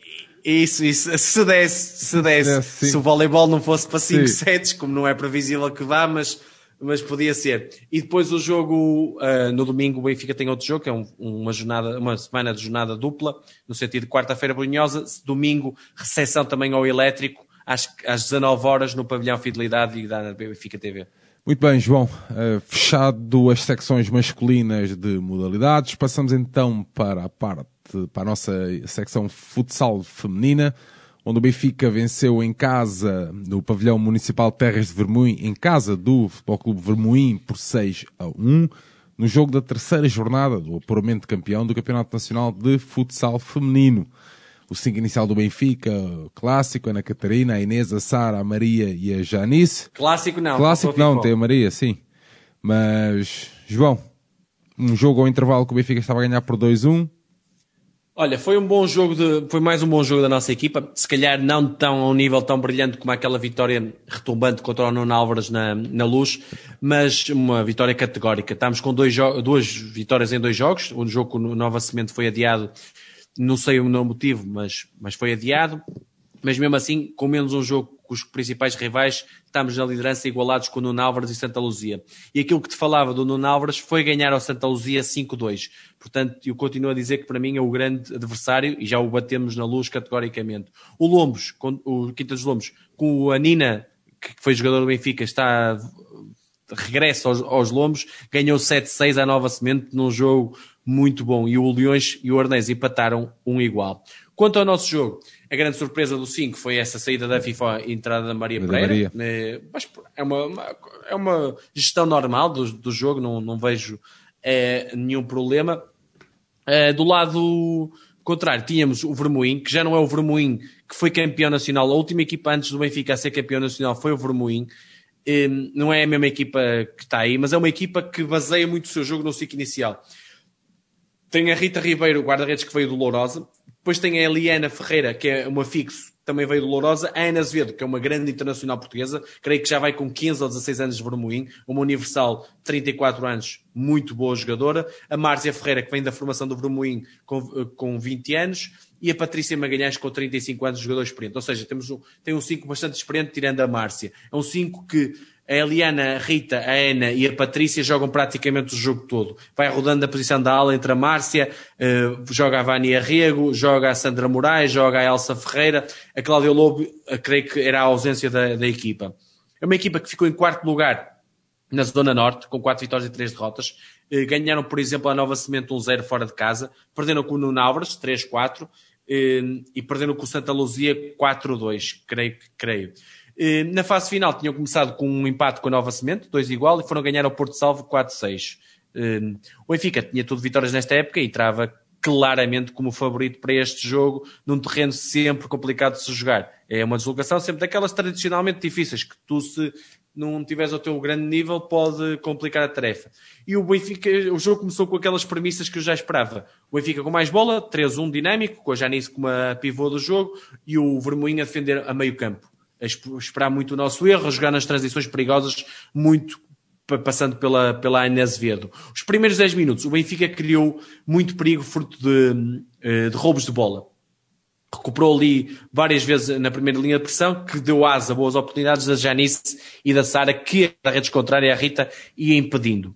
Eh, com a entrada da Leninha na primeira rotação, Fifó e Raquel, nós criamos chances mais, ainda mais perigosas e a Leninha e a Raquel falharam, eu lembro-me de duas delas, de forma clamorosa, que uma delas, a, defesa, da Leninha, a defesa foi, salvou em cima da linha e a Raquel falhou com a baliza praticamente aberta. A meio da primeira parte surge o primeiro gol naturalmente. E o gol surge como? Também de bola parada. Também é uma equipa que sabe, sabe nota-se treino na bola parada. Um canto da Sara que mete para trás e a Inês é, é MVP do jogo, a grande capitã do Benfica, com o remate a meia altura, abre o ativo de forma justa. Aqui, em termos defensivos, nós tivemos muito bem. A Ana Catarina foi, uh, foi praticamente uma mera espectadora nesta fase do jogo. Já teve, fez algumas defesas ao longo do jogo, defesas até vistosas e boas, uh, à imagem do que ela é. E o Benfica, logo de seguida, sofre o golo. E, e um golo aqui, com, para, mim, para mim, é um erro claro de, de, de arbitragem. Porque a jogadora é uma bola lateral. A jogadora, é uma jogadora que vai do, do Vermoim. Eu não sei se toca na bola ou não, mas mesmo que toque, a bola não estava em cima da linha, estava fora da linha. A jogadora Eliana remata e faz um golo com a Ana Catarina eh, a protestar com a arbitragem sem perceber o que é que estava a passar. A bola entra e o árbitro dá golo. Uma coisa surreal e pronto, o jogo ficou empatado aos 11 minutos. Mas lá está, o Benfica não chorou. O Benfica reagiu à grande. E o que é que, o que, é que faz o Benfica? Continua a carregar. O a Janice teve várias oportunidades, teve mais um duelo incrível com outra redes que foi impedindo o, um, o marcador, o aumento, o, a viragem, uh, o aumento outra vez do, do Benfica para a liderança do marcador, até que aos 16 minutos, mais um canto, agora da Leninha, o outro foi da Sara, que dá de forma, uh, dá para trás e a Inês, agora já numa meia altura, mas foi de forma rasteira e dá novo vantagem à, ao Benfica. Nos minutos que faltavam até ao, até ao descanso, surgiram as únicas oportunidades claras do Vermoim. Lembro-me um lance em que a Ana Azevedo vai isolada, num erro da Raquel, que atira ao lado e uma boa defesa da Ana Catarina, um remate da Eliana, eh, que defende para canto. De resto, o intervalo surge com um 2-1, que eu acho que era mais justo, um 3-1, fruto da diferença de qualidade demonstrada na primeira parte. Na segunda, o Benfica eh, resolveu praticamente o assunto logo no início. Foram os gols do Benfica a iniciar uh, esta parte. Canto da FIFO, lance bem trabalhado e agora primeiro foi a meio da, a meio da, da baliza, depois foi rasteiro e agora foi de pé esquerdo. Inês completou um hat-trick fabuloso. A Inês estava em grande até a cara dela no, no, no, quando faz o terceiro golo é um bocado de espanto. Eu fiz um hat-trick, tipo, uma coisa incrível. Uma jogadora que é muito fixa, é muito mais defesa do que avançada e faz um hat-trick, mas demonstra bem a qualidade do seu jogo e a confiança que está neste momento, mesmo com toda esta situação pandémica. Lembre-se que ela é uma profissional de saúde que até não queria jogar, mas quando está no campo é aquela raça benfiquista, aquela raça dela demonstrada, demonstrada todos os minutos do jogo, que leva a equipa para a frente e neste caso levou a equipa para o golo e três foram três seguidos. Logo de seguida, bola recuperada pela Sara, tabela com a Janice e o que é que aconteceu? Calcanhar de quem? A menina dos golos bonitos. 4-1, Sara Ferreira e o jogo ficou resolvido ali com dois minutos da segunda parte. O Benfica continuou sempre por cima do jogo, a criar muito mais perigos. Eu lembro-me de bolas no posto da Janice e da Sara. E a meio da, da segunda parte chega a jogada mais bonita do jogo, com o Vermoim mais estendido no campo, a, a pressionar mais alto e o arriscar um bocadinho mais, está, estava a perder 4-1, e o Benfica faz tal como o futsal masculino, uma saída de bola excelente. Uma bola, uma saída a partir da, da guarda-redes, da, da, Ana Catarina, um lance bem trabalhado com a Raquel da Ana Janice, que ultrapassa a guarda-redes e finalmente faz o gol dela. Já hum. faltava o gol da Janice e o 5-1 e mais um para a conta dela. Pouco depois, a Maria recupera a bola, logo a seguir, poucos segundos depois, a Maria recupera a bola, tenta dar na Janice, tenta não, dá mesmo na Janice, a Janice tenta dar na, na Raquel no segundo posto, mas a Márcia intercepta o lance e faz o, um autogolo e dá o resultado final. Após isso, o Vermoína tentou colocar a guarda-redes avançado, a Ana Azevedo, mas é, não teve qualquer sucesso e o Benfica até teve chances para ampliar a goleada. Boa exibição, mais uma goleada a demonstrar eh, toda a nossa força em terreno, lá está, da equipa que foi campeã em 2016, antes da, da dinastia Benfica na, no futsal feminino. Eh, vitória excelente. Muito bem, João. Qual é o próximo compromisso desta Benfica Quinta dos Lombos, creio que é sábado eh, às 18h30 na luz. Isto, infelizmente, não continuou sem perceber. Jogos quase à mesma hora, 18h30 o, o, um, ehm, o futsal feminino, 19 horas no outro pavilhão o, o hockey masculino, pronto, vamos ter se calhar que ver um, um jogo indiferido mais um, mas pronto, essa batalha já não, já, já, já não a quero ter mais, já, já, já, tive, já, já disse o que tinha a dizer. Já vais ter a seguir, no, no tema a seguir. Ah, pois. no vôlei feminino. Uh, saltamos então para o vôlei, onde o Benfica perdeu frente à equipa do AJM Futebol Clube do Porto um, na 22 jornada do Campeonato Nacional de Voleibol Feminino, no pavilhão número 2 da Luz. Uh, um jogo bem disputado, intenso também. O Porto, o Futebol Clube do Porto levou a melhor, o AJM Futebol Clube do Porto levou a melhor por 3 sets a 1.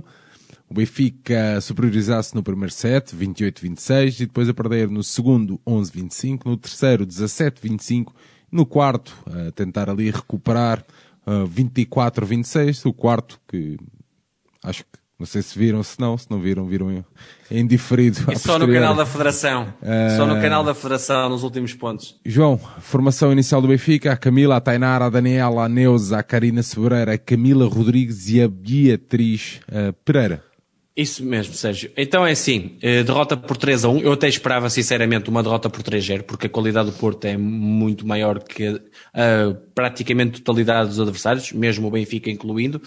Mas, e o jogo com mais expectativa desta jornada que eu tinha para a nossa luta pelo quarto lugar, que eu ainda estou esperançado era uh, o Clube K Porto Volley. E aqui eu, eu gostava que o Porto Volley tivesse ganho, mas o Clube K ganhou em casa 3 a 1 e agora está ele, estão eles no, no, terceiro, no quarto lugar com 46 pontos, nós com 43 e o Porto Volley com 42. Fruto do calendário que temos até a final, eu acho que o fã favorito a ganhar o quarto lugar é o Clube K. Mas eu acredito o Benfica tem, por exemplo, no derby contra o Sporting, onde eu acho, eu fiquei vencido no João Rocha, mas não convencido. Eu acho que a equipa pode criar uma surpresa, mas lá chegaremos.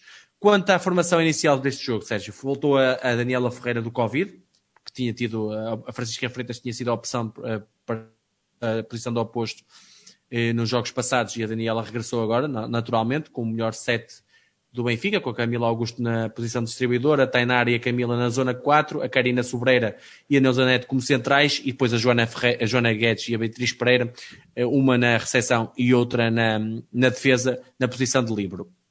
O Porto, já falei anteriormente aqui, tem a melhor jogadora como oposto, a Renatinha, uma oposto de 39 anos, tem uma distribuidora brasileira, a Jordana Tolentino, boa, que foi também substituída durante este jogo pela outra distribuidora que foi contratada agora, a Taylor Hughes, tem a Bárbara Gomes, que é uma zona 4 excelente, muito, muito boa a receber. A Clarice Peixoto, que faz um jogo fantástico é uma zona 4 brasileira também muito boa e tem uma dupla de centrais que as duas vieram do Clube Capa, conhecem-se muito bem a Cátia Oliveira e a Luana Gomes e a Joana Rezende como livre. É uma equipa fortíssima que mesmo no banco tem várias opções, tem a Viviana Gous como central, a Yasmin como oposto, a Tânia Oliveira como oposto, tem, é uma equipa liderada por Rui Moreira, claramente a principal candidata ao, ao título com, que até lidera o campeonato hoje em dia com 19 vitórias e duas derrotas, penso, penso eu, e já ganhou a Supertaça, já tem ganho, tem sido a equipa dominadora no, no panorama nacional. O Benfica entrava na luta pelo quarto lugar, porque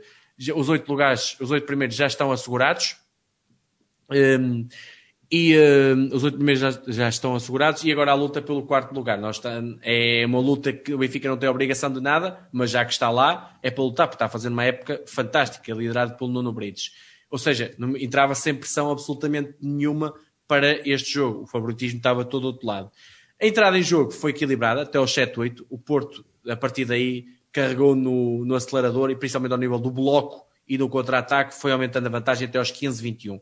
E aí dá-se um grande momento do jogo. O Benfica tem aquelas recuperações épicas com uma alma incrível, com o serviço da Camila Augusto a fazer a diferença, a colocar dificuldades na recepção contrária e o Benfica consegue 8 pontos seguidos, vira para 23-21, o Porto ainda empata para 23-23, vamos para as vantagens e o Benfica aí acaba por fechar com um bloco fora eh, no 28-26 e estava a, primeira surpresa na luz instalada. Só que a reação do Porto foi fortíssima, foi mesmo ao nível é? daquela, da, da, qualidade que eles têm e não deu-nos a, a, mínima chance. O segundo e o terceiro set não têm praticamente história.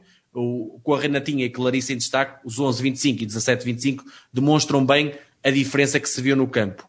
No quarto set, foi um bocadinho mais do mesmo. Eu pensava eu que ia ser um 3-1 tranquilo e chegou aos 16-21. E o que aconteceu? Parecia que sempre aos 16-21 o Benfica vinha a alma do Benfica, impulsionado com a Tainara no serviço e a Camila Rodrigues no, no ataque, e obrigando o Porto a cometer muitos erros, principalmente na recepção, porque o serviço foi complicado, e o Porto, acho que perdeu ali um bocadinho o foco, tornou-se a confiança foi um bocadinho abaixo e o Benfica chega ao empate a 22 e depois ainda faz mais, consegue fazer o 24-22 mas esse 24-22 eu só vi na Federação, na Benfica TV estava a dar o, o Benfica Casa Pia, foi mais complicado e já lá vamos a isso mas 24-22, quando se pensava que o Benfica podia ir a quinto set e já ganhava um ponto que podia ser importante na luta pelo quarto lugar, o Porto, com, com aquela bloco e com aquela contra-ataque, eh, acabou por resolver a questão e ganhar 24-26 de forma justa, porque a entrada nos sets, principalmente do, do, Benfica, foi o que prejudicou. Nós somos poucos consistentes a este nível e há alguma falta de qualidade em algumas posições que já referi aqui. A distribuição é muito previsível, ao oposto, falta-lhe alguma qualidade no ataque, porque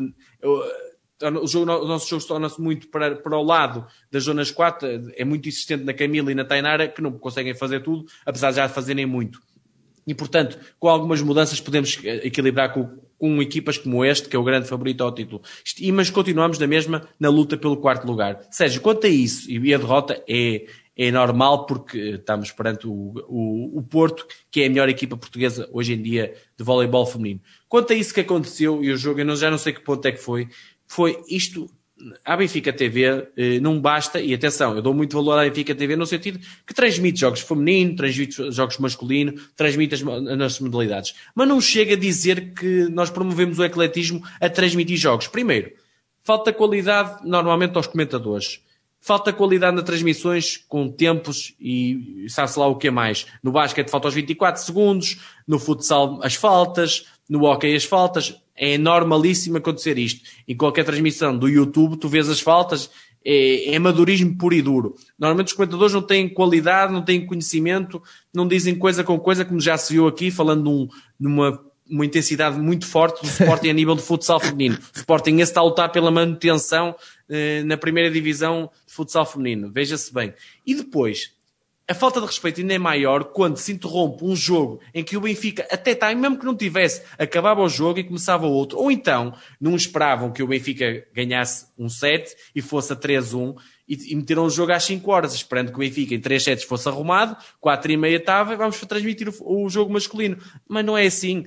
Passavam o jogo, ou, ou, ou esperavam, ou davam uma maior distância entre os jogos, ou então transmitem o joguinho até ao fim e depois sim pegam na transmissão do, do no futebol masculino. Isto é uma falta de respeito por aquela equipa. E mesmo que fosse uma equipa que tivesse a perder jogos e não tivesse a fazer o grande desempenho fantástico que tem tido, não se faz aquilo. Foi indecoroso, foi vergonhoso perante uma equipa do Sport Lisboa Benfica e não é assim que se promove o ecletismo, apesar de que eu sou tenho a Benfica TV desde o primeiro dia e continuei, continuarei a ter, mesmo com tudo que não concordo naquele clube, naquele clube, no clube e no modo de, de comunicar da Benfica TV, mas é um canal que transmite jogos e por isso eu tenho e gosto de ter. Agora, isto não é nada e um ponto muito, muito negro, foi o ponto mais negro do, da transmissão deste jogo. Mas Quanto podiam, à próxima jornada. até pôr um quadradinho pequenino ou uma coisa assim. Sim, sim, sim. Não, alguma coisa. Num, num, o espectador do Benfica, um benfiquista, está a ver um jogo até entretido, no sentido de, tudo bem que o Porto era favorito, mas o Benfica recupera e de repente. Até isso o Benfica é, faz o 2 igual. Nem diz, exato, nem dizem nada, é que nem, não existe, vamos mudar para ali. Não, não, deixam a transmissão. Por acaso, e muito bem, ainda bem que existe o canal da Federação, eu consegui ver no, no canal da Federação, mas isto não pode ser assim. Não se pode tratar numa equipa do Benfica, e seja do que for, assim. Não estamos a, estamos a falar de uma equipa sénior feminina que está a lutar por um playoff do título, por um acesso ao playoff do título. Não estamos a brincar ao, ao, à, à, banda, à banda desenhada, nem nada disso. Por isso, respeito, e foi o que faltou nesta transmissão da Benfica TV, que até o Tiago Silva Pires, quem estava a fazer a narração, muito valor eu dou, porque é muito difícil fazer uma narração sozinho, sem comentador, durante uma transmissão, seja de que modalidade for. E tu percebes bem disso, que entendes o que é que o, que é que sim, o Tiago sim, claro deve sofrer nisso. Próxima jornada, Sérgio. Recepção ao Belenenses, que é uma das equipas mais frágeis. Obrigação de ganhar 3-0. Sábado às 3 horas na luz. Espero eu com transmissão Benfica TV, eh, mas se não dá, dá no canal da Federação, em princípio, e temos jornada dupla, mais uma, porque esta jornada só. eu até achei estranho o voleibol feminino não ter uma jornada dupla, porque era sempre umas atrás das outras, por causa da questão do Covid, alguns jogos foram adiados. Domingo, vamos ao, ao Famalicão, ao Atlético Voleibol Clube Famalicão, onde espera-se um jogo mais difícil do jogo de sábado, mas em que o Benfica tem que ganhar para lutar ainda pelo quarto lugar no domingo, às 16 horas, espero eu, com transmissão no canal da Federação. Muito bem, João. Saltamos então para o último jogo em análise nesta noite. A equipa do Benfica a defrontar a Associação Desportiva São Joanense. Uh, após uma, para... uma longa paragem uh, devido à Covid, João Benfica a vencer por 5 bolas a duas no pavilhão dos esportes de São João da Madeira, com a Maria Vieira, a Beatriz, a Flor, a Maria Sofia Silva e a Marlene. Um jogo ao intervalo mais ou menos resolvido, 4-1. O jogo a terminar então 5-2. A Flor a fazer um golo, Marlene 3 golos e a Beatriz um golo. Exatamente, Sérgio. Uh, qualificação, vitória 5-2 na, na Soja da Madeira, qualificação para a Final Four, isso era um, um, um, objetivo mais importante, ainda mais fruto da questão do Covid que nós tivemos e que uh, condiciona a equipa, começou apenas a treinar, creio que na terça ou na quarta-feira, portanto teve poucos dias para uh, ter ritmo e voltar para uma, uma, competição que era eliminar, um jogo de mata-mata, perante o Sajonense que tinha levado, creio que 9-0 na luz, mas é um adversário no seu terreno, transcende-se sempre, é um terreno tradicionalmente difícil no que a equipa atinge respeito. A nossa equipa masculina, apesar das, das devidas diferenças, já empatou este ano. O Paulo Almeida optou por uma, uma mudança no 5, ainda bem. Aqui eu tanto falei, eu sei que ele não é, não é uma questão de eu, de eu falar ou não, mas tanto falei na Beatriz Figueiredo e ela está no 5 inicial. Olá, Paulo Almeida, obrigado, Paulo Almeida. Afinal, a Beatriz Figueiredo também, também ajuda muito a equipa, ainda bem, e acabou por fazer um gol, mas não é isso que é importante, é uma opção válida para a equipa que merece minutos. A Beatriz Figueiredo jogou mais atrás com a Flor, eu acho que a Flor joga melhor à frente, é aqui uma opção discutível jogar um bocadinho mais atrás. A Marlene e a Maria Sofia como dupla atacante. De fora, novamente, creio que foi a Catarina Pedro. O, o São Joanense joga com 5 com a Daniela na baliza, a Dona Martins e a Renata Balonas na parte de trás, a Joana Rodrigues e a Maria Inês Ferreira, que é uma das melhores marcadoras e uma boa jogadora, que já leva 20 e tal golos esta época, eh, na parte ofensiva. Eles ficaram em segundo lugar, na, na zona centro, igual à Académica. Eh, na luz, como já falei, perderam 9-0, mas este jogo foi um bocadinho diferente. Até o contexto do jogo era diferente, tal, a questão Covid e o jogo mata-mata, porque era para a Taça de Portugal. Eles já ganharam este ano na fase final 2-0 ao Carvalhos e o jogo teve, apresentou-se com um Sanjonense mais forte do ponto de vista ofensivo, quis jogar mais, quis sair com mais perigo na, no ataque e o Benfica no, no, início do jogo teve pouco dinamismo, eh, criou poucas chances de golo. Só que quem tem Marlene tem tudo ou quase tudo. E, e na passagem no minuto 7, Marlene eh, tentou ali uma picadinha, já tradicional nela, e na recarga a Flor pela Mini faz o 1-0. É Marlene que foi MVP do jogo. O Benfica, a partir daí, assumiu mais o jogo, teve, jogou, começou a jogar um bocadinho mais dinâmico, e ao passagem dos 12, 13 minutos, uma excelente jogada individual da Maria Sofia Silva, que normalmente é ao contrário, é a Marlene que faz a jogada individual e a Maria Sofia encosta. Aqui foi a Maria Sofia que fintou duas jogadoras, passou por duas e encostou para a Marlene, que faz o 2-0 e visa no encontro.